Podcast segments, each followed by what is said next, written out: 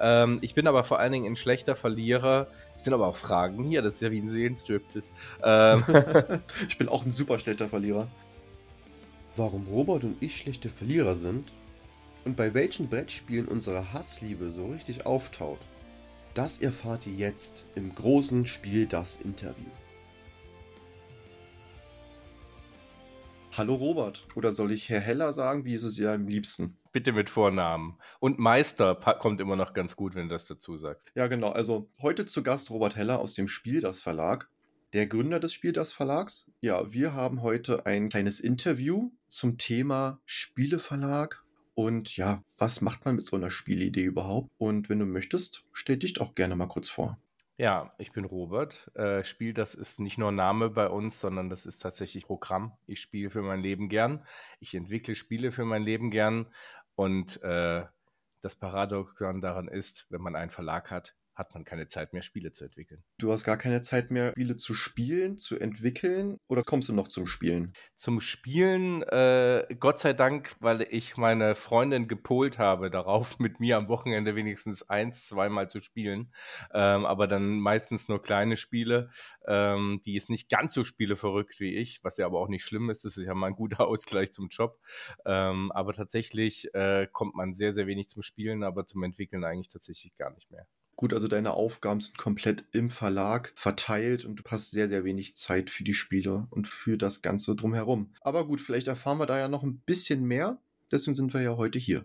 Zum Start gebe ich immer so eine kleine Einführung mit, die beschreibt, wer man ist. Ich nenne es immer die Power Phrase, damit die Zuhörer auch hören, wer du bist, wer ich bin, um uns einzuordnen. Hättest du denn da eine Idee oder soll ich mit meiner einmal starten?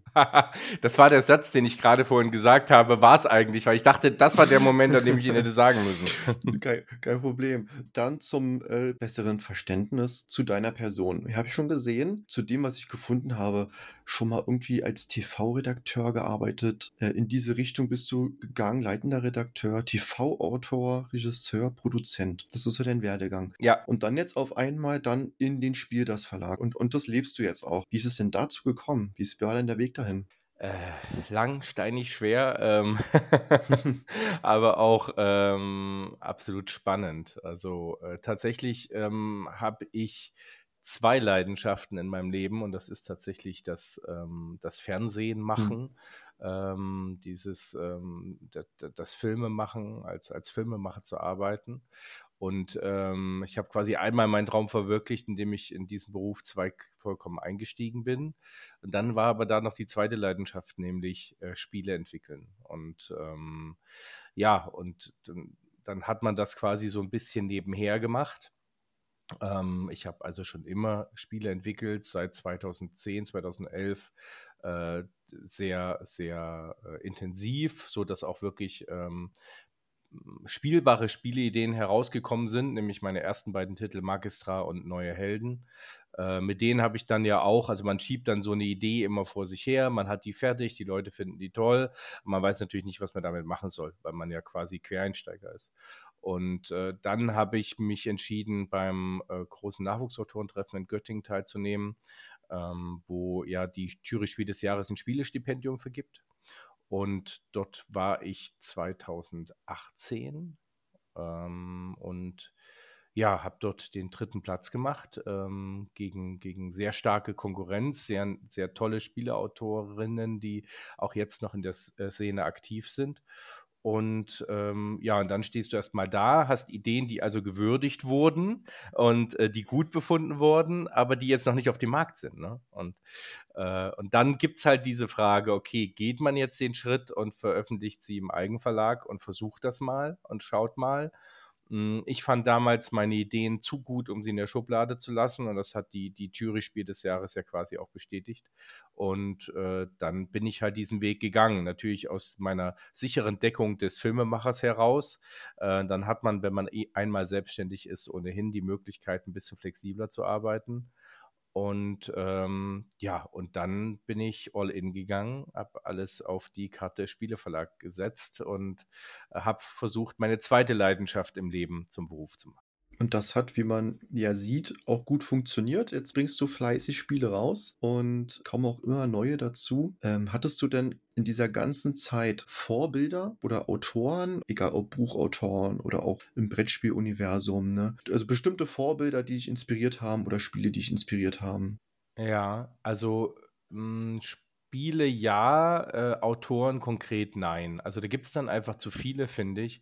Und äh, äh das Besondere an einem Autor, einer Autorin ist ja, dass sie nicht immer dasselbe rausbringen. So sehe ich das zumindest. Also ähm, man kann äh, Spiele von Uwe Rosenberg nebeneinander legen und die sind dann doch unterschiedlich.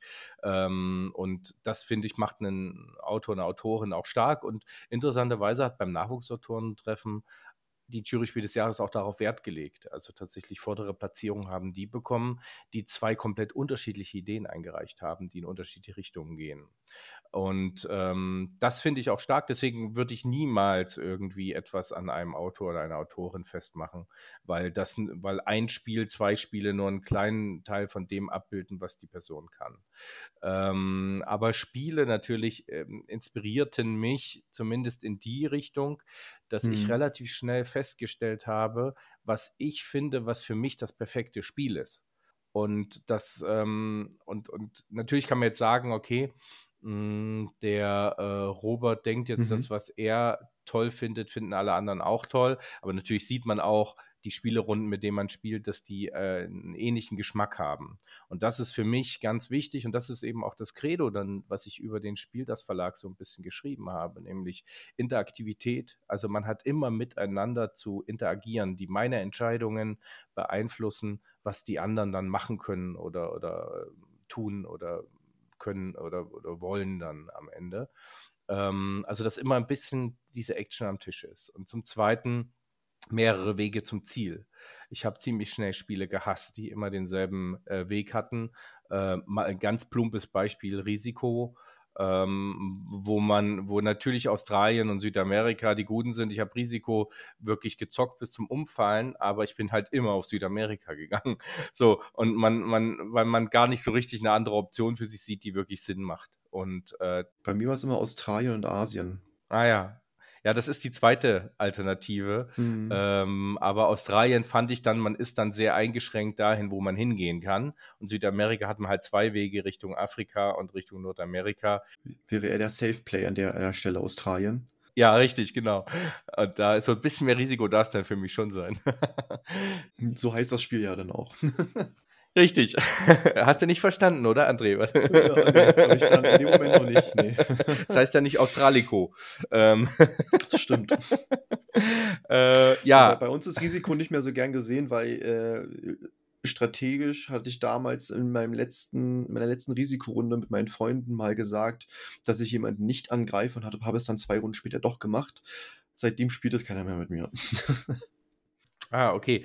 Ähm, bei, bei, mir spielt keiner mehr mit mir Risiko, weil wir Risiko Evolution gespielt haben. Und am Ende des Spiels darf der Sieger des Risiko das Risiko benennen. Mhm. Und da ich alle mit großem Abstand platt gemacht mhm. habe und das Risiko dann deutsches demokratisches Risiko genannt habe, ähm, ja. hat dann auch keiner mehr mit mir gespielt. Ich muss dazu sagen, ich komme aus der ehemaligen DDR. Ähm, da bin ich zumindest aufgewachsen. Und äh, ja, genau. Also das heißt, ähm, habe ich die Geschichte habe ich auch noch niemandem erzählt. Ach.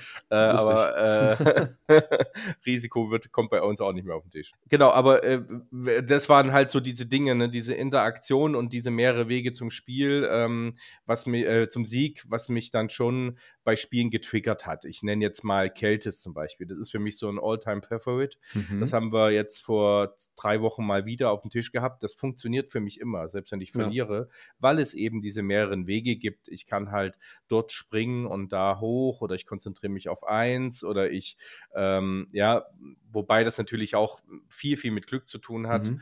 Ähm, aber ähm, ja, also so Spiele, die auch, die auch immer anders sind, wenn man sie aufbaut oder Fantastische Reiche ist so ein Beispiel, was in, für mich auch so ein Spiel ist, was ähm, was ich immer lieben werde, weil es immer anders ist, ich immer auf was anderes gehen kann, ich immer äh, switchen kann, Kombinationen bauen kann. Ja, also ich bin auch so ein bisschen ja, so ein Deckbilder. Also das äh, mhm. funktioniert bei Mag mir auch, auch immer sehr. ganz gut.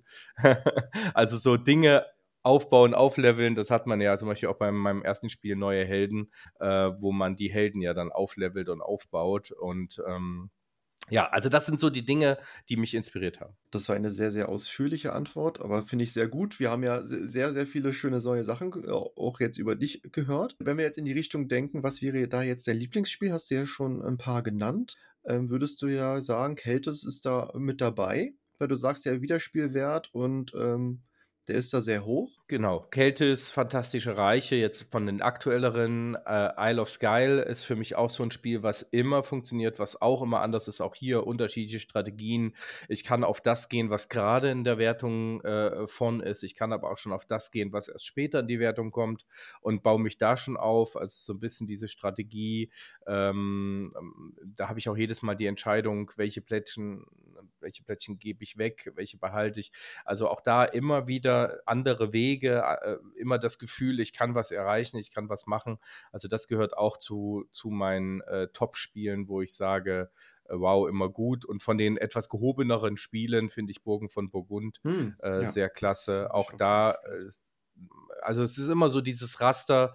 Äh, ich mag es gerne ein bisschen kniffliger, ähm, aber äh, immer dieses Raster, ich brauche mehrere Wege zum Spiel und ich will nicht eine halbe Stunde lang da sitzen und drüber nachdenken. Wir haben auch Anak neulich gezockt, ich liebe auch Anak, aber bei Anak denke ich sehr lange nach, gewinne dann meistens auch, aber äh, ich, ich, das ist halt eine sehr verkopfte Geschichte, wie man gerade am Ende seine ganzen Ressourcen noch einsetzt, um das Maximum an Siegpunkten rauszuholen und gehört deswegen nicht zu meinen Favoriten. Also ähm, die Spiele sollten schon kurzweiliger sein. Man muss dann den Zug einfach auch so schnell beenden, aber auch so, dass die anderen nicht lange warten, man aber trotzdem das meiste aus seinem Zug rausgeholt hat. So sieht's aus. Und da soll man natürlich keine halbe Stunde Richtig, warten. Genau, ja. Ich mag auch keine Spiele, die fünf Stunden gehen. Und zum Schluss hat man dann, weiß ich nicht, hm, eine ja, Runde Monopoly ja. gespielt. Ja, wir haben auch neulich Wasserkraft gespielt. Auch das, es ist natürlich äh, toll und äh, was man machen kann, auch da war ich, war ich auf dem zweiten Platz und alles war gut und aber trotzdem war mir das zu verkopft. Ich habe die, die, die, die, das System ist, ist zu kompliziert, Siegpunkte vor, Siegpunkte zurück und ähm, es erfasst sich nicht so schnell, welche Möglichkeiten ich habe. Und äh, man sieht das ja ganz deutlich an unserem Kennerspiel Eolos. Das ist halt ein Kennerspiel im Spiel, das Verlag. Das ist halt immer noch zu seicht für echte Kenner, aber das äh, bietet halt die Möglichkeit, dass die Downtime extrem kurz ist, dass die Züge sehr das schnell stimmt. gehen und ähm, dass ich sehr schnell erfasse, welche drei Hauptsiegpunkte-Möglichkeiten gibt es und dass die Interaktion den Reiz ausmacht, nämlich was legt der vor mir für eine Segelkarte, was kann ich dann eigentlich noch äh, für einen Segelwert erzielen und wie stelle ich mich spontan darauf ein, dass er mir jetzt vielleicht meinen Move verbaut hat. Ähm, und das äh, finden wir bei uns äh, als die bessere Variante für Spiele. Also wir sind Familienspielverlag, es bleibt dabei. Ähm, zum Thema Eolos muss ich auch sagen, man ist da wirklich sehr schnell reingekommen. Man, man, man sieht sehr schnell, wohin man gehen kann. Ähm, und es gibt da auch genau die Punkte, die du schon erwähnt hast, ne? die mehreren Wege. Entweder gehe ich über den Propheten, ähm, ziehe mir da gleich am Anfang die, die Punkte raus oder gehe gleich zum großen Tempel oder gehe voll auf Götterkarten. Ähm, ich glaube, die hatten einen anderen Namen aber du weißt, was ich meine. also es sind viele, viele Wege und das ist wirklich ein, ein, schöner Allrounder, den wir jetzt auch über die Weihnachtstage schon viel gespielt haben und ich deswegen da schon ein Video ausgebracht habe. Sehr schönes Spiel. Ich finde auch und dann gibt es ja noch die Diamanten, äh, äh, die man ja sammeln kann. Aber das Wichtige ist für mich, dass es nicht nur, man kann nicht nur auf eine mhm. Siegstrategie hm, ja, gehen, stimmt. sondern ja. da hat man halt einfach keine Chance. Also ähm, das, man mhm. muss halt Sachen kombinieren miteinander. Das macht moderne ja. Spiele ja gewissermaßen auch aus. Auch bei einem Glow mhm. muss man sich ein bisschen splitten, dass ja. man äh, bestimmte Dinge nicht vernachlässigt ähm, und, und auf allen Bereichen so ein bisschen Punkte sammelt. Und ähm, das finde ich, äh, ist das Wichtige an einem Spiel. Und somit ziehst du auch den Top-Strategen so ein bisschen den Zahn. Das gefällt den Top-Strategen nicht, aber es gefällt halt den Normalo-Spielern. Und dann muss man einfach mhm. auch sagen, das ist halt die große Masse der Spieler, ähm, äh, mhm. ist halt nicht so, dass sie sich eine halbe Stunde Zeit für einen Zug nehmen oder 15 Minuten.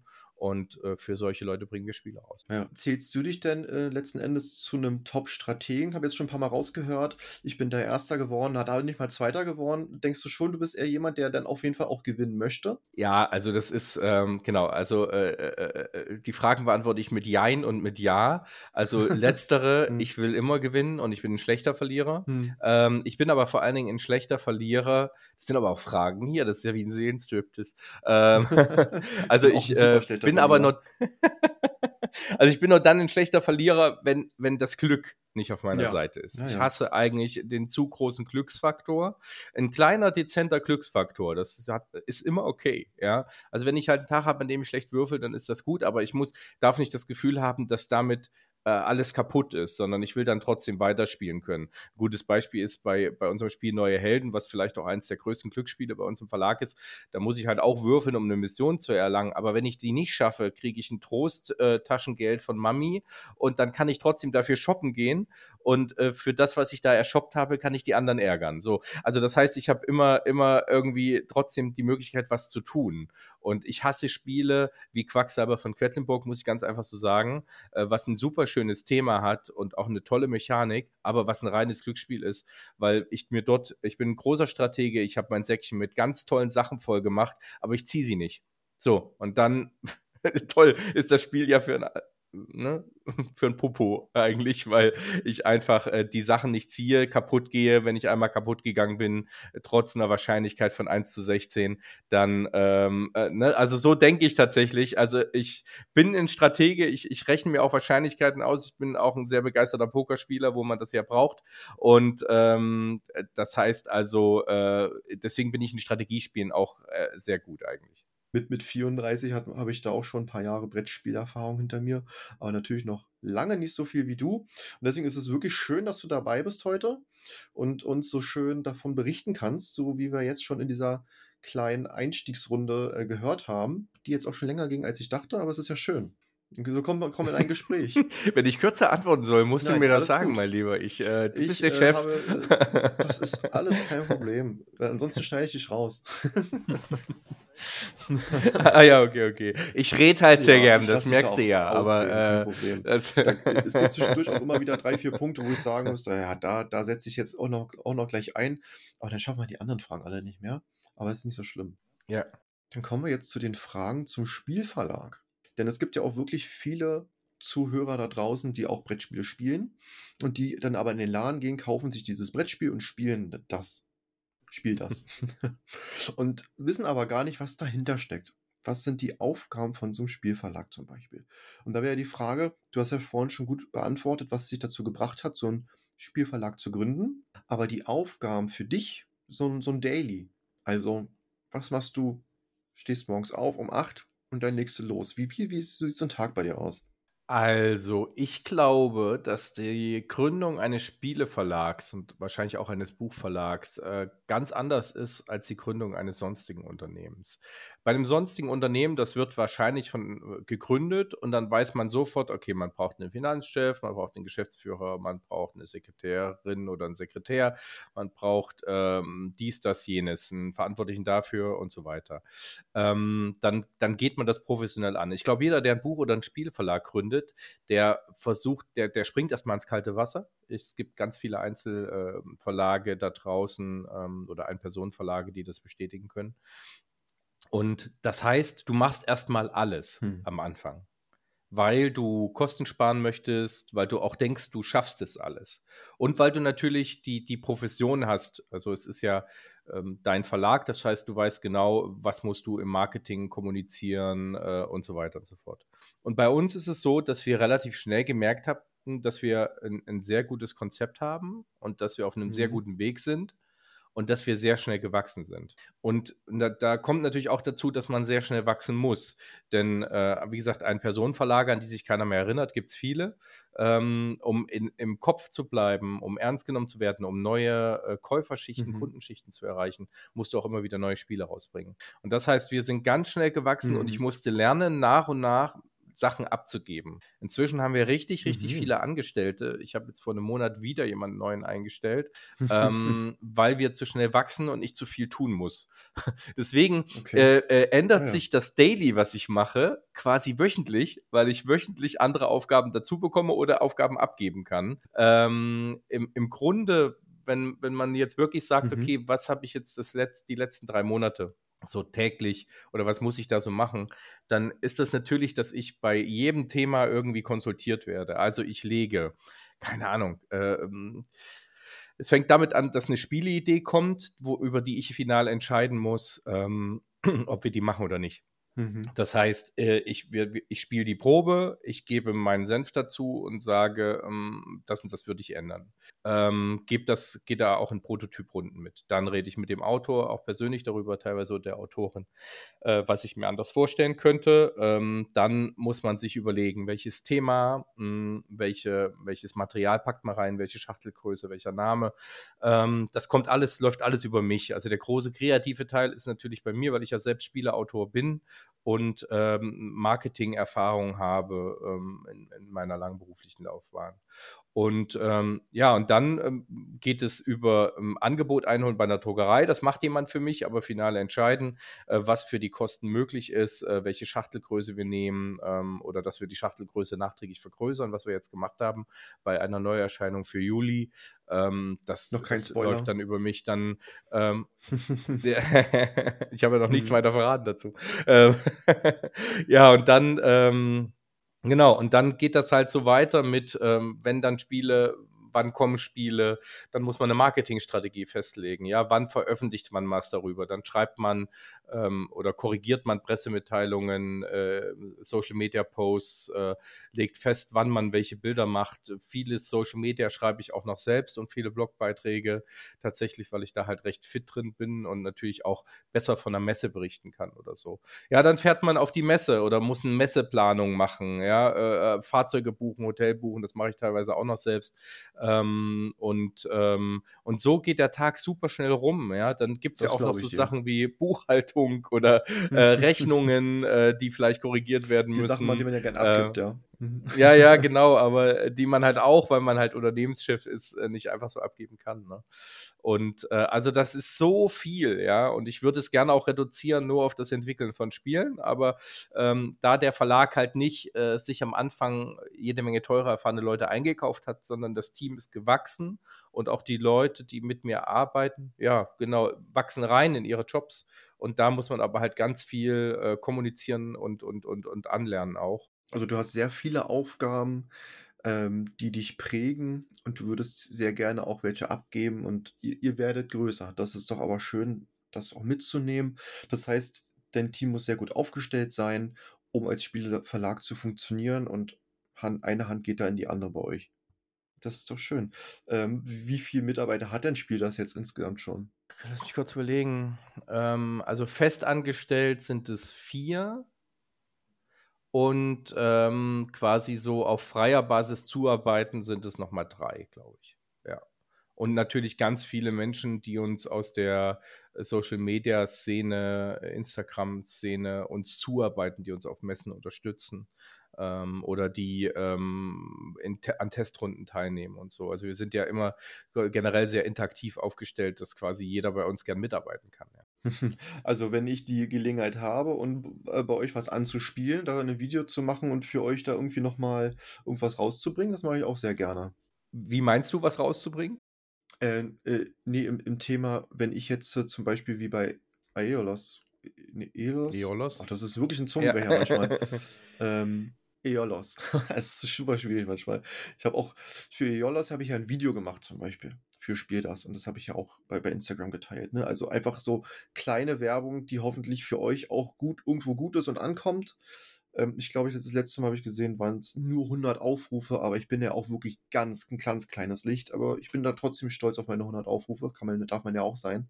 Ja. Aber das haben wir dahingestellt. Das heißt, du hast ein super Team und du hast sehr viele Aufgaben. Wenn man jetzt drüber nachdenkt, also ne, klar, die Podcast-Folge, da wird man auf jeden Fall auf Spiel das aufmerksam. Ihr habt Instagram, ihr habt eine Homepage, ihr habt auch einen YouTube-Auftritt. Wir haben uns ja auf der Brettspielkon gesehen, da hattet ihr auch einen großen Stand. Aber wie wird man dann auf euch aufmerksam? Vor allen Dingen, wenn man eine eigene Spielidee hat. Also, wenn man eine eigene Spielidee hat, dann, ähm, also ich weiß es nur von meiner Zeit damals, dann schaut man natürlich, was gibt es so für Verlage und, und äh, wo kann man da, ähm, wozu passt das dann? Äh, gegebenenfalls, ja. Hm. Ähm, und dann hoffentlich findet man uns in einschlägigen Registern oder wir waren natürlich auch im vergangenen Jahr in Göttingen beim großen Spieleautorinnen-Treffen.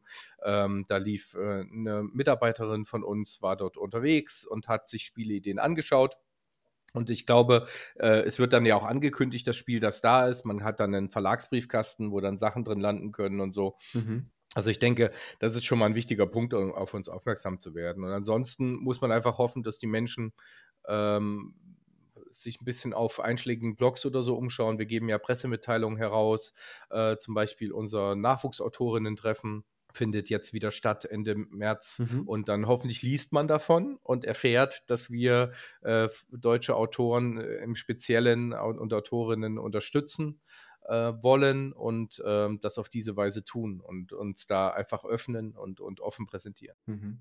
Also an alle Zuhörenden da draußen, teilt die Idee von Spiel das, tragt es weiter, sagt es euren Freunden und Familien.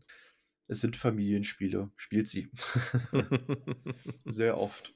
Wenn man jetzt so eine Spielidee hat, ähm, du hattest schon gesagt, du guckst dir das Ganze dann an und sagst vielleicht, das geht und das vielleicht auch nicht. Aber was sollte, was kitzelt dich da so, wenn du so ein Konzept hast? Was, was sollte, was weckt da dein Interesse? Also was müsste man mitbringen? Das Lustige ist, dadurch, dass ich selbst Spieler bin, äh, triggert mich natürlich das, was mir Spaß macht. Also das heißt, ähm, und, und wie gesagt, da, da ich ja irgendwo Spiel das bin, muss man jetzt so plump sagen, das, was mir gefällt, eignet sich für den Verlag. Punkt. So. Ähm, aber das ist natürlich auch ein bisschen einfach gedacht. Jetzt könnte man sagen, ja toll, dann ist, kann man es ja auch gleich Robert Heller Verlag nennen. Also okay. selbstverständlich äh, schaue ich mir auch an, wie meine Mitspielenden reagieren, wie die Tester reagieren. Und wir bringen durchaus mhm. auch Spiele raus oder ich entscheide mich für Spiele, die ich am Anfang gar nicht gespielt habe. Also Lizenztitel sind das in erster Linie. Mhm. Ähm, mhm. Bei Lizenztiteln vertraue ich natürlich auf meine Helferlines, äh, die dann sagen, äh, das ist super, mhm. das passt zu unserem Verlag, macht das. Ne? Und äh, das passiert schon auch. Mhm. Ähm, aber was muss eine Spielidee haben? Also das ist halt dieses Verlagskredo. Deswegen kann ich immer jedem Spieler, jeder Spielerin, die irgendwohin eine Idee verschickt, wirklich nur empfehlen. Das wird aber auch allgemein von, von, von solchen Veranstaltungen auch empfohlen. Äh, äh, beschäftigt euch vorher damit, wofür der Verlag steht. Und ja. ähm, das ist äh, deswegen auch bei unserem Nachwuchsautorinnen-Treffen schreiben wir auch immer mit dazu, welche Bedingungen so ein Spiel erfüllen muss, damit es da überhaupt mhm. Sinn macht. Ja, dass es halt nicht äh, zwei Stunden dauert, dass es nicht einen ja. einstündigen Aufbau hat oder Regeln lernen. Und mhm. wie gesagt, diese Interaktivität ist wichtig, der Wiederspielwert ist wichtig, die ja. verschiedenen Wege zum Spiel oder die, ähm, dass es eventuell auch Varianten möglich sind oder so. Mhm. Aber mh, hm, das, das ist, sehe ich auch unsere Aufgabe als Verlag. Ne? Wir entwickeln ein Spiel ja auch weiter. Also kein Spiel, mhm. was bei uns auf den Tisch kommt, wird so veröffentlicht. Äh, es passiert ja. halt nicht. Also es wird immer ein bisschen weiterentwickelt, selbst von erfahrenen Autorinnen, da muss man ein bisschen weniger machen. Aber mhm. ähm, Trotzdem setzen wir dem dann schon so ein bisschen die Krone auf, die Spiel das auch ausmacht. Eure Erfahrung. Ähm, genau, richtig. Also von daher, es muss mir aber einfach Spaß machen im Spiel hm. und das Thema muss natürlich auch irgendwie auf die äh, passen und umsetzbar sein. Also wir machen kein Special Interest, ja. Wir hatten jetzt auch den Minigolf-Designer aus Japan auf dem Tisch.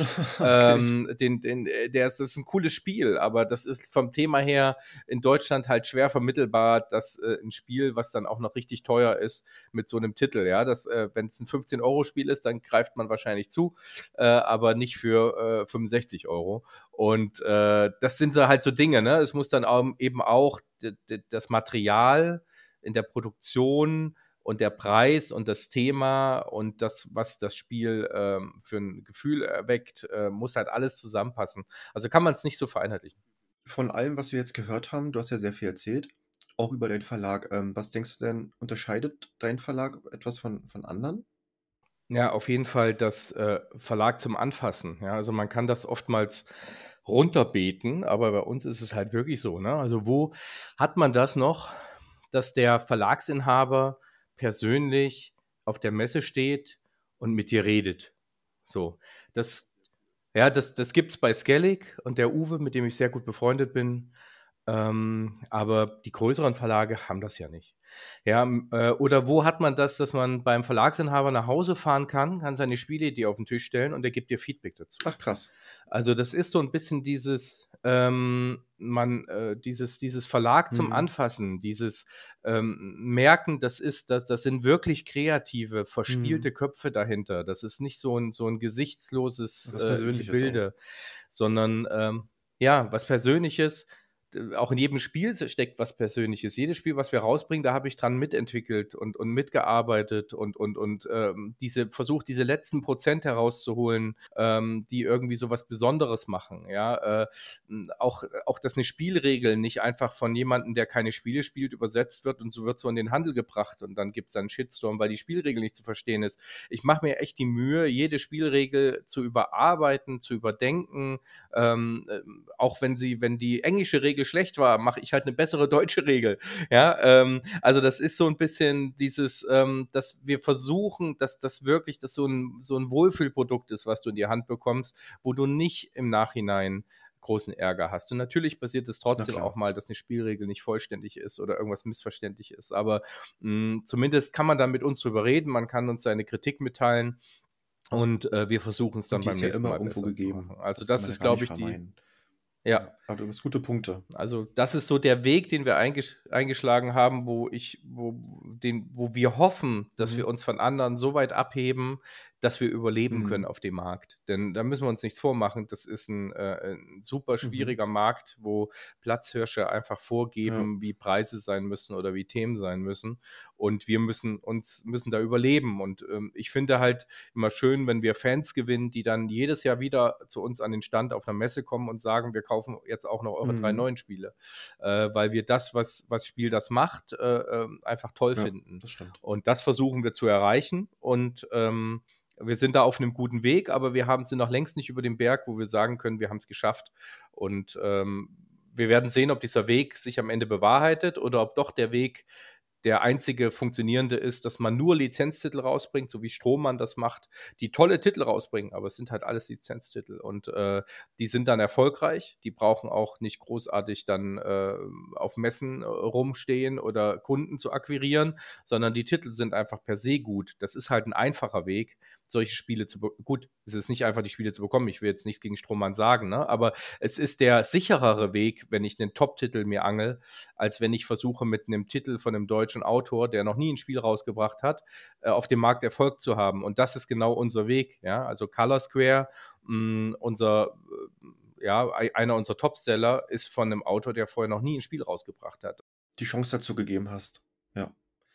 Das ist auch eine große Lebensverwirklichung, weil ich habe mir auch schon immer mal vorgenommen, ähm, ich muss auch irgendwann mal, weiß ich nicht, ich, ich bin ein großer Fan vom Kartenspiel. Ich würde es lieben, einfach mal ein eigenes Kartenspiel rauszubringen, wo dann, weiß ich nicht, in fünf, sechs Jahren mein Sohn dann auch sagt, das hat mein Vater gemacht. Das, äh, so, da will ich auch irgendwann mal hinkommen, aber auch deswegen sammle ich auch gerade die ganze Erfahrung und stelle diese Fragen, nicht nur für mich, sondern auch natürlich für die Zuhörenden da draußen, die sich da, da ein bisschen in dem ganzen Wust der Brettspielindustrie dann zurechtfinden können. Jetzt sind wir schon ein paar, hatten wir schon ein paar Spiele von dir gehört.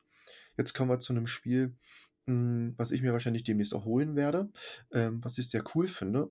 With a Smile and a Gun. ich habe mir dazu mal Gedanken gemacht. Mal gucken, was du dazu sagst. Ich finde, das ist der Pate trifft auf Hogwarts. Ähm, es gibt Revierkämpfe, mysteriöse Zaubertränke in einem taktischen Würfeleinsetzspiel. Das, das, steht so, das steht so im Raum. Da fand ich einfach auch den Artstyle cool und die Idee dahinter. Das ist ja auch ein Spiel für eins bis zwei Spieler. Also auch mal was, wo du zum Beispiel sagst, da setze ich mich, setzt du dich mit deiner Frau einfach mal hin am Wochenende und spielst da eine Runde. Ähm, vielleicht auch für alle, die ähm, ja einfach mal in Ruhe ein Spiel spielen wollen, zu zweit und nicht erst zu acht eine, eine halbe Fußballmannschaft einladen müssen. ja. Genau. Und es ist halt, hat, hm?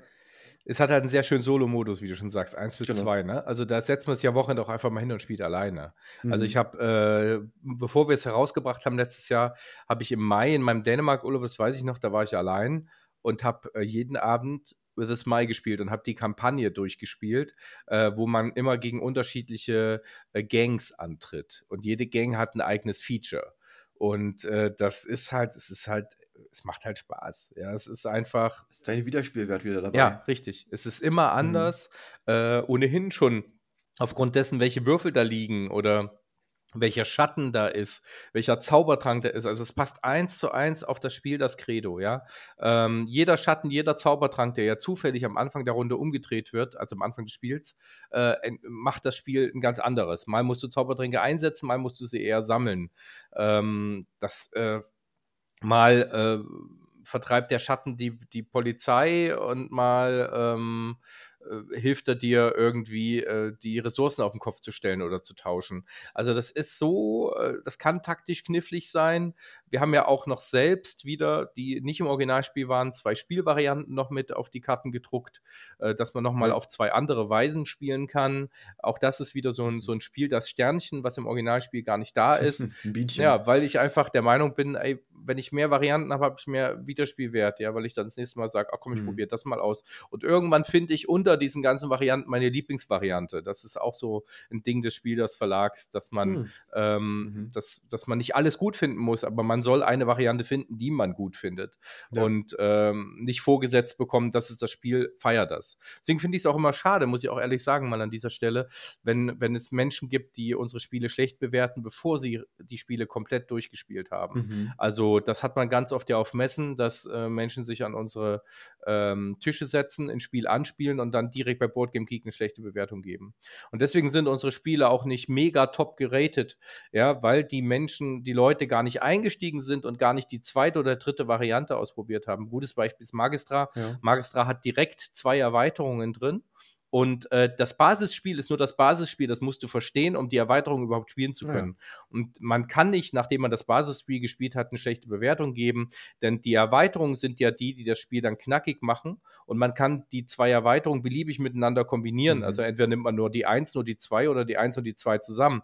Und dadurch hat man das Spiel entweder zufälliger, abwechslungsreicher oder strategischer, aber du musst es halt ausprobieren, bevor du eine Bewertung machen kannst. Und das ist halt leider, dass die Brettspielwelt sehr schnelllebig ähm, und die Bewertungen teilweise dann auch, muss man einfach sagen, unfair ähm, aus Sicht des Verlags und äh, insbesondere wenn andere Menschen eine Kaufentscheidung aufgrund dieser Bewertung äh, treffen wollen. Und das ist auch was, was ich lernen musste und was ich äh, schade finde. Also, hör, spielt die Spiele durch. Ich meine, ihr guckt ja alle da draußen auch eure Filme zu Ende und entscheidet dann erst darüber, wie gut sie sind oder nicht spielt die Spiele von Spiel das von A bis Z durch und schaut dann, wie euch das Spiel gefällt. Und dann alle, die halt auf einer Messe mal kurz sich an ein Spiel setzen und dann äh, sagen, das dauert mir jetzt zu lange, ja, auch das äh, darf es geben, dann urteilt aber halt auch nicht über das Spiel, wenn man sich halt noch nicht voll damit auseinandergesetzt hat. Ja, das ist, glaube ich, der Punkt. Ne? Also, das ist, man ist sich dann gar nicht bewusst, dass dieses Urteil, was man abgibt, äh, für den Verlag eine große, immense Bedeutung hat und für den, der sich diese Beurteilung anguckt äh, und der das Spiel vielleicht kaufen will, eine große Bedeutung hat. Und das ist halt ähm, aufgrund einer fünf oder zehn Minuten Erklärung eine Bewertung abzugeben, äh, ist dann halt einfach nicht recht, nicht so fair äh, gegenüber einem Spiel. Und so kommt auch zustande, dass Bewertungen sehr weit auseinanderklaffen, auch bei unseren Spielen, dass es manche gibt, die geben 8, 9, 10 und manche, die geben 3, 4, 5. Ähm, und dann, warum klafft das so auseinander? Ja, 8, 9, 10 sind die, die es zu Hause haben oder durchgespielt haben, die sich quasi eine richtige Meinung machen konnten. Und 3, 4, 5 sind die, die es auf der Messe kurz angespielt haben oder die bei einer Spielerunde, beim Spieleverein sich kurz an den Tisch dazugesetzt haben und spontan die Entscheidung getroffen haben, ist nicht mein Spiel und es dann aber schlecht bewerten. Oder weil ihnen die Optik nicht zusagt bei With a Smile, das Schwarz-Weiß vielleicht nicht zusagt oder so. Vielleicht sollte man dann bei diesen Umfragen auch einfach ein bisschen mehr Inhalt geben. Sowas wie, wie lange hast du dieses Spiel gespielt? Und wenn man dann sagt, 20 Minuten gibt aber vielleicht eine 5-Punkte-Wertung, ist die vielleicht nicht so hoch zu sehen, wie jemand sagt, naja, er spielt dieses Spiel jedes Wochenende drei Stunden und würde dir auf jeden Fall eine 9 geben. Aber dazu vielleicht auch ein ganz anderes Thema. Ähm, Nochmal äh, Mrs. My and the Gun. Fand ich ganz interessant. Spielmechanik. Was ist denn ein Würfeleinsetzspiel für alle da draußen, die vielleicht nicht wissen, was das ist? Ja, also du hast Würfel und du musst den Würfel, so wie er ist, den würfelst du nicht nochmal, sondern du musst den Würfel einsetzen, um etwas zu machen. Das ist ja eine Mechanik, die jetzt momentan sehr populär ist ähm, und tatsächlich auch ähm, einige Spiele von uns, äh, die demnächst erscheinen, äh, greifen auf diese Mechanik zurück. Und du hast zum Beispiel da, du würfelst einmal, hast eine 3, eine 4 und eine 5. Mit der 3 kannst du das eine machen, mit der 4 das zweite und mit der 3 kannst du Variante C machen. Und jetzt musst du dich entscheiden, nehme ich, will ich die A, B oder C Variante, nehme ich also den Würfel 3, 4 oder 5. Und wenn ich diesen Würfel einsetze, um zum Beispiel Aktion A zu machen, hat der andere den Würfel 3 nicht mehr.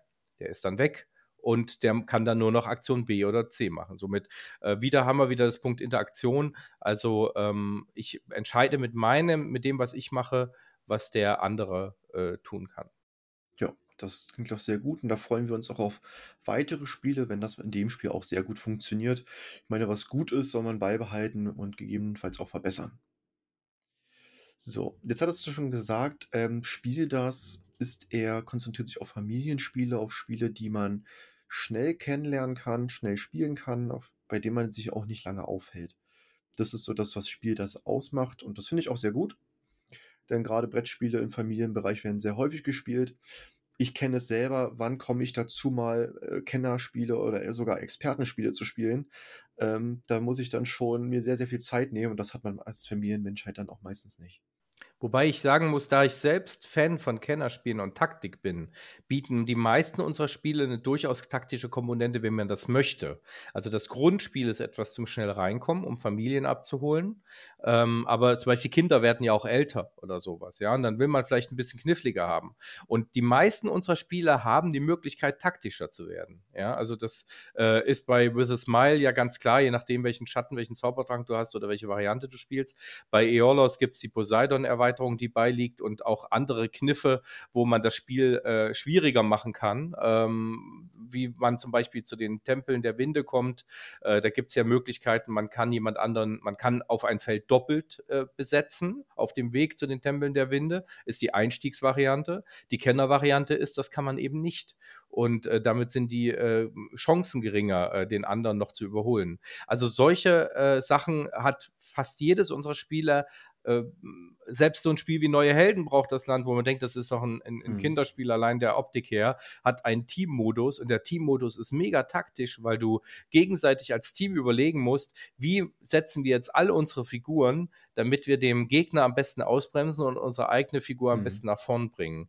Also ähm, man glaubt es nicht, wenn man uns so sieht oder kennenlernt, aber ähm, das war mir ganz wichtig, dass für diejenigen, mhm. die es gerne ein bisschen strategischer möchten, die meisten Sehr Spiele gut. auch so eine Option bieten. Natürlich jetzt nicht ein Spiel wie Ninja Academy, ja, oder For Sale. Das sind ja. halt Spiele, die sind halt wie sie sind, die sind halt kurzweilig partymäßig ausgerichtet, aber ähm, die größeren Brettspiele bei uns zumindest bieten diese Option. Sehr schön. Also äh, lernt die äh, Spiele von Spiel das äh, kennen, schaut auch mal etwas genauer in die Spielpackung. Äh, die meisten sind auch strategischer angehaucht, als man es ähm, im ersten Moment annimmt. Aber trotzdem, zum Thema Brettspielkon, da haben wir uns ja kennengelernt und da sehen wir uns ja hoffentlich auch im Jahr 2024 wieder. Äh, welche Möglichkeiten gibt es denn noch, euch live zu sehen dieses Jahr? Also tatsächlich versuchen wir, jede größere Messe mitzunehmen. Das klappt nicht immer. Äh, manchmal muss man einfach eine auslassen, weil man äh, nicht genügend Menschen findet, die einen da unterstützen oder so. Wie gesagt, wir speisen auch unsere äh, Standerklärer aus der Community eigentlich. Ja, also dass wir da einfach äh, sympathische Menschen, die äh, Spiele lieben, und dass die uns am Stand unterstützen und ähm, den Menschen, die gern die Spiele erklären und uns gern unterstützen wollen, vor allen Dingen. Ja, wir wollen jetzt nicht irgendwelche äh, Leute ähm, auf den Messeständen haben, die keine Spiele mögen und das nur so als Nebenjob machen, um Geld zu verdienen, sondern wir wollen echte Spielefans haben, die äh, den, äh, den Kunden die Spiele nahebringen. Und äh, dadurch ist es manchmal, sind das manchmal wechselnde Gesichter und auch manchmal schwieriger, jemanden, äh, genügend Leute zu finden. Aber wer gern auf diversen Messen ähm, als Erklärbär für uns, uns unterstützen möchte, kann sich sehr gern bei uns äh, melden. Also da sind wir eigentlich immer auf der Suche. Ähm, und ja, und deswegen versuchen wir, sind wir eigentlich, also wir, wir werden äh, Augsburg, Stuttgart sehr wahrscheinlich wieder mitnehmen. Ähm, Augsburg kippelt noch ein bisschen, äh, steht noch ein bisschen auf der Kippe, aber Stuttgart wird, wird auf jeden Fall äh, klappen. Äh, natürlich Essen, Dortmund, Berlin ähm, und äh, dann auch die, die, die, die kleineren Messen, ähm, Bielefeld, Ratingen, ähm, eventuell auch Bremen, Herne auf jeden Fall sind geplant. Ja, also ja deutschlandweit sehr, sehr ja. groß aufgestellt. Das ist gut. Ganz einfach, weil wir uns Und natürlich als junger Verlag auch noch ähm, den, den, den Fans nahebringen wollen mhm. müssen und zeigen müssen, wer sind wir. Ähm, und tatsächlich ist es so, das ist ein ganz spannender Effekt bei Messen. Ähm, manch, also manche Spiele gehen online bei uns so gar nicht gut, weil sich die Leute vielleicht nichts drunter vorstellen können oder vielleicht auch das Cover nicht anspringt, äh, anspricht. Wenn sie dann aber die Spiele auf der Messe anspielen, dann sind genau diese Spiele die Verkaufsschlager auf der Messe. Weil sie dann eben, äh, wenn sie angespielt werden, so viel Spaß machen und die Menschen irgendwie merken, wow, okay, da steckt ja ganz schön viel dahinter, dass sie dann zuschlagen. Und äh, deswegen sind die Messen halt besonders wichtig, äh, um zu zeigen, unsere Spiele können tatsächlich. Ja, sehr schön. Jetzt hast du dir nochmal extra Zeit genommen, hast du gesagt. Ähm, dann kann ich nochmal so ein bisschen auf den Glücksfaktor eingehen, den du vorhin erwähnt hast, weil das ist mir nämlich noch im Hinterkopf geblieben.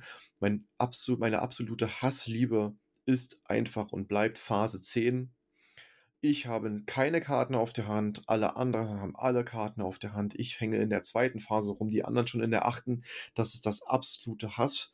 Und ich, manchmal liebe ich es auch, weil es mir auch so geht, dass ich in der zehnten Phase bin und die anderen einfach, weiß ich nicht, bei Phase 3 schon aufgegeben haben. Ah, schlimm, schlimm, schlimm. Das hast du da auch noch so einen Vergleich, so ein richtiges Hass, Hassspiel, was du aber auch irgendwie liebst? Ja, es ist halt Quacksalber von Quedlinburg. Es ist wirklich so. Also es ist, äh, ähm, da, da, da, machen auch meine Freunde immer schon Witze drüber, äh, dass das halt so dieses Ding ist, wo ich, also irgendwie liebe ich das. Ich würde es auch immer wieder spielen, wenn es in der Runde gespielt wird, weil es schon, mir, mir, gefällt das Thema total und äh, dieses und dieses Hinlegen. Und natürlich ist so dieses Gambling, dieser Glücksfaktor auch irgendwie was, was einen kickt. Aber es ist für mich halt nicht ausgeglichen an dem Punkt, was passiert, wenn ich kaputt gehe. Weil wenn ich kaputt gehe und die anderen gehen nie kaputt, kann ich die in der Regel nicht mehr einholen, weil sie halt einmal irgendwas mehr bekommen haben, entweder Ressourcen oder Siegpunkte. Und ähm, das ist so ein bisschen das, was mich dann immer so traurig macht. Klar, manchmal gewinne ich auch oder bin weit vorn und dann macht es mir total Spaß, wie du das jetzt mit Phase 10 sagst. Aber es ist dieses, dieses Pech, dass man wirklich sagt, ey, eine Chance von 1 zu 8 was Gutes zu ziehen und ich ziehe natürlich dieses eine von acht Schlechten, das mich kaputt macht. Äh, das ist so, ah, das, äh, und, und ich ziehe die Geilen, die ich reingelegt habe, nicht. Also das ist so das, was mich wirklich, wirklich, wirklich äh, ärgert und triggert und irgendwie äh, liebe ich es dann doch. Ja, es ist Das geht mir leider auch so und ich bin ja, wie gesagt, dann auch wie du ein schlechter Verlierer. Ich gebe dann auch immer alles im Spiel und in der Liebe. Da, da geht es bei mir auseinander. Beim Brettspiel muss ich dann auch einfach irgendwie gewinnen. Ich weiß auch nicht, warum es so ist. Es ist auch oft so, dass ich mich zurücknehme in bestimmten Spielen. Ähm, aber der Glücksfaktor, der triggert mich auch ganz, ganz oft. Ich weiß noch, ich hatte letztens, glaube ich, eine, ja, äh, eine Runde Hero Quest gespielt. Ich habe nach einem Schatz gesucht und es war ein Monster danach war es ein Monster. Und meine Kollegen haben gesucht und kriegen Schätze.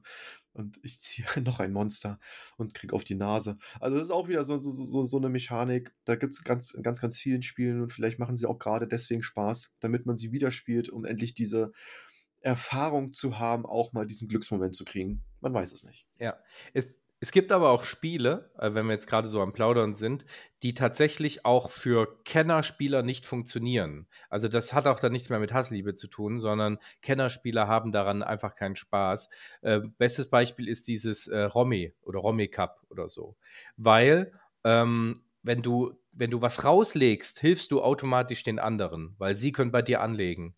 Deswegen würden erfahrene Spieler immer ihre Karten so lange wie möglich auf der Hand behalten. Klar haben sie dann die Gefahr, dass sie mehr Minuspunkte kriegen, aber sie bieten den anderen auch nichts. Und sie haben eine höhere Wahrscheinlichkeit zu gewinnen, denn wenn alle vor dir schon was rausgelegt haben und du hast deine Karten alle noch auf der Hand, kannst du beim Rauslegen überall anlegen und kannst dadurch hast eine höhere Wahrscheinlichkeit zu gewinnen.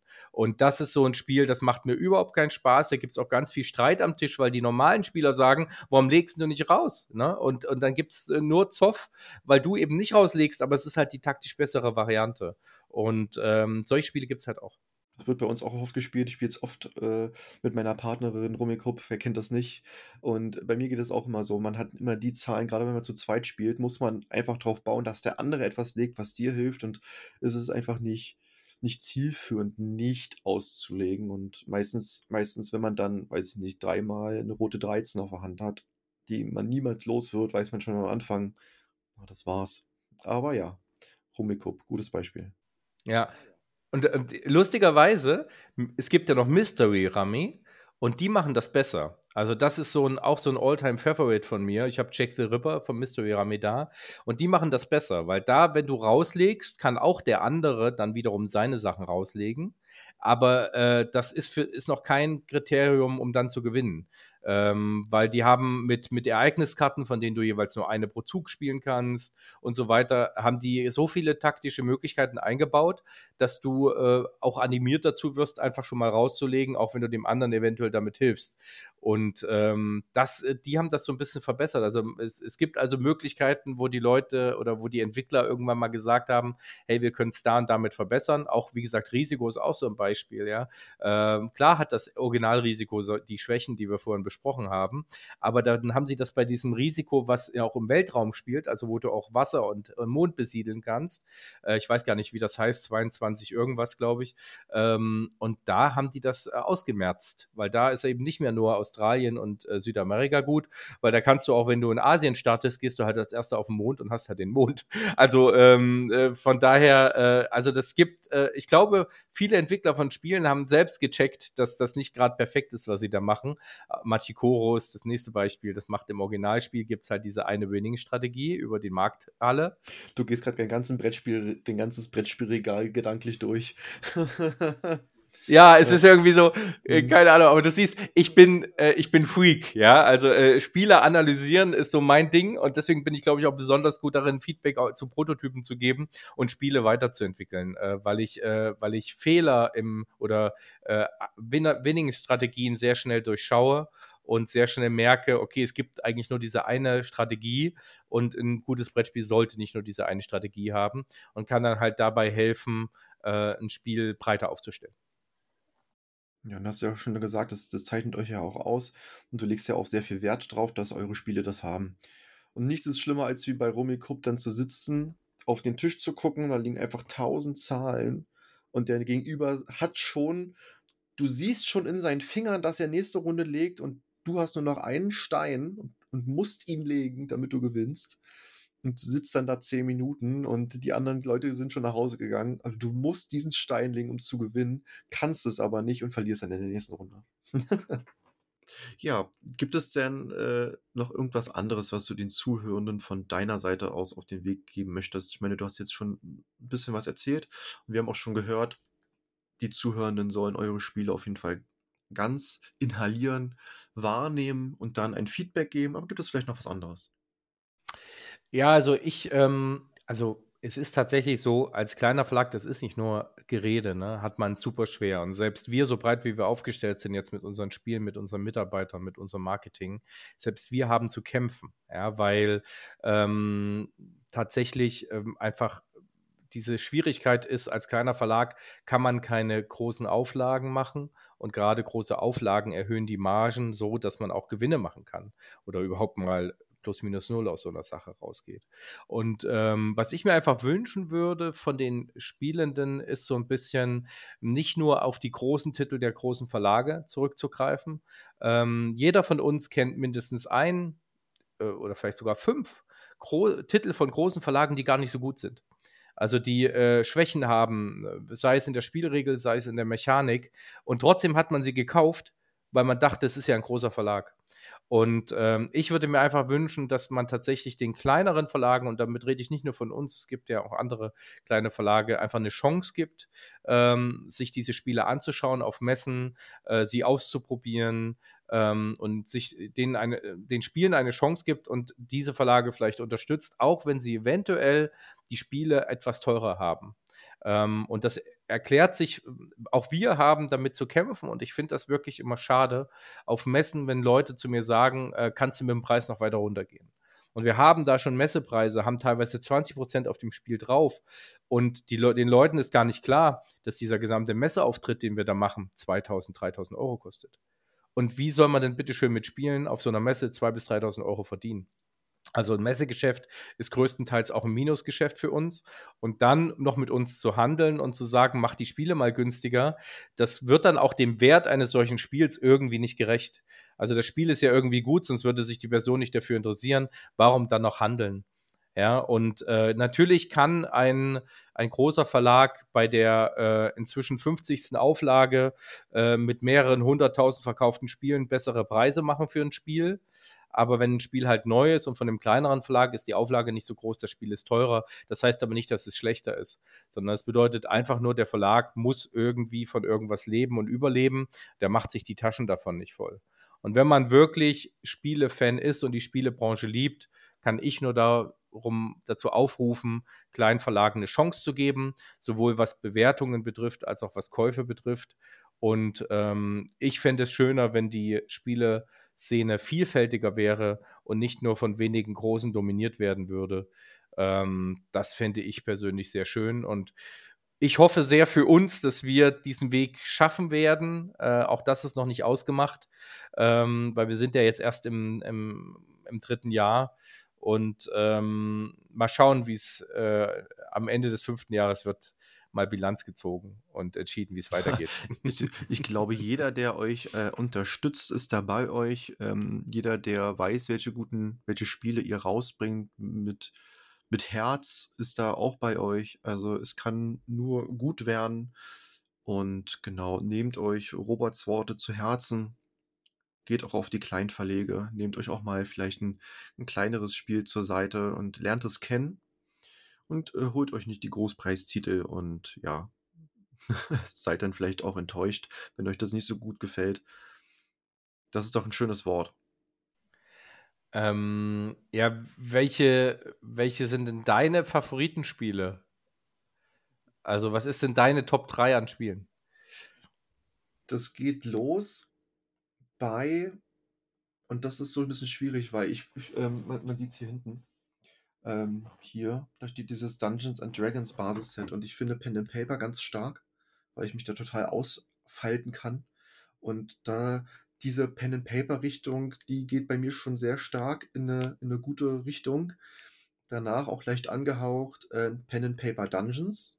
Finde ich auch super klasse, wo man einfach auch nur einen Stift hat und einen Zettel und man muss dann wirklich auch sagen, wo geht man lang, rüstet sich aus. Ich finde zum Beispiel auch Munchkin super. Auch dieses Ausrüsten, dieses Spielen, dieses mit den Karten ablegen. Ich liebe sowieso überhaupt Karten allgemein, finde ich richtig klasse. Ja, und dann meine Alltime Favorites. Also ich spiele wirklich sehr, sehr gerne Siedler, Tatsache, von Katan. Da kommt ja jetzt demnächst auch ein neues. Ein eigenständiges Spiel. Ich weiß jetzt gerade gar nicht, wie es heißt. Soll so ein bisschen aber auch in eine andere Mechanik gehen. Da bin ich mal gespannt, ob die mich auch kriegt. Ja, das ist so, das ist so mein Pool, sage ich mal. Und ich spiele auch wirklich sehr gerne Neuheiten und lasse mich überraschen. Ne? Ähm, also ich bin da nicht wirklich festgefahren. Zum Beispiel ganz oft, mein, meine Partnerin hat äh, Hitster gekauft ähm, und dachte mir so, oh ja, wow, noch ein, noch ein Partyspiel. Und dann, wow, krass. Und, und das, das, das, das kriegt einen so, weil das so viele hundert Jahre Musikgeschichte und dann hörst du wieder aber irgendeinen Titel, den du von Jahren irgendwann mal im Kopf hattest, und so, ey, das ist doch aber, das gibt's doch nicht. Oder also ein Beispiel, ne? Finde ich, auch, find ich auch sehr schön, so, so solche Spiele. Und ansonsten würde ich mich gerne mal an den Dungeon Crawler ranwagen. Ich habe richtig Bock auf so ein richtig dickes Spiel. Zum Beispiel würde ich gerne mal äh, Gloomhaven spielen.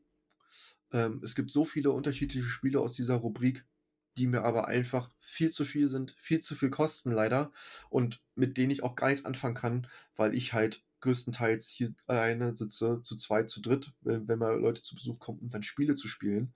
Ähm, ich meine, ich würde ganz gerne mal Werwolf spielen, auch ein schönes Spiel, was ich, was ich richtig cool finde, diese Mechanik vom, vom Verräter, Werwolf, etc. Dafür brauchst du halt einfach Menschen in, im Haus. Du musst auf Partys gehen, das funktioniert nicht einfach mal so zehn Leute in deinem Wohnzimmer sitzen zu haben. Das finde ich immer schade. Ja. Also dahingehend hast du auf jeden Fall sehr viel mehr Ahnung als ich. Du bist auf jeden Fall ganz, ganz anders aufgestellt. Du hast aber auch sehr viel Erfahrung in den letzten Jahren, Jahren, Jahren gesammelt. Ich bin da ja jetzt auch erst eingestiegen aus meinem laienhaften Sein, ähm, Hobby zum Brettspiel, da jetzt irgendwas zu machen. Das ist ja bei mir auch erst seit einem halben Jahr. Das ist eigentlich erst entfacht äh, auf der Brettspielcon, als mein Kumpel mich gefragt hat, ey, du gehst da rum, du, du, du, du redest mit den Leuten, hat dir das gefallen? Ich so, ja, das war super angenehm. Und er hat gesagt, na, willst du nicht einen Podcast machen? Ich so, Ja, was muss ich dafür machen? Content. und jetzt habe ich einfach angefangen, was zu machen. Äh, bringe ein paar äh, Videos auf YouTube und äh, versuche so ein bisschen mein, mein, mein Hobby so ein bisschen mehr Platz im Leben zu verleihen. Deswegen bedanke ich mich auch sehr dabei bei dir, dass du dir die Zeit genommen hast. Auch für mich als Klein, ja, äh, finde ich ganz, ganz groß von euch und das spiegelt ja auch wieder, dass ihr sehr persönlich seid und sehr, sehr darauf bedacht seid, die Leute auch mitzunehmen. Und da großes Dank an dich, Robert. Das war das Interview mit Robert Heller vom Spieltas Verlag. Mir hat es sehr, sehr viel Spaß gemacht und auf jeden Fall eine ganze Menge mitgegeben, dass er sich heute auch die Zeit für uns genommen hat. Falls es euch gefallen hat, lasst gerne ein Abo auf YouTube da oder folgt mir bei Instagram und natürlich auch dem Spieldas Verlag. Macht's gut, Matrosen. Bis zur nächsten Welle. Euer Spielekapitän.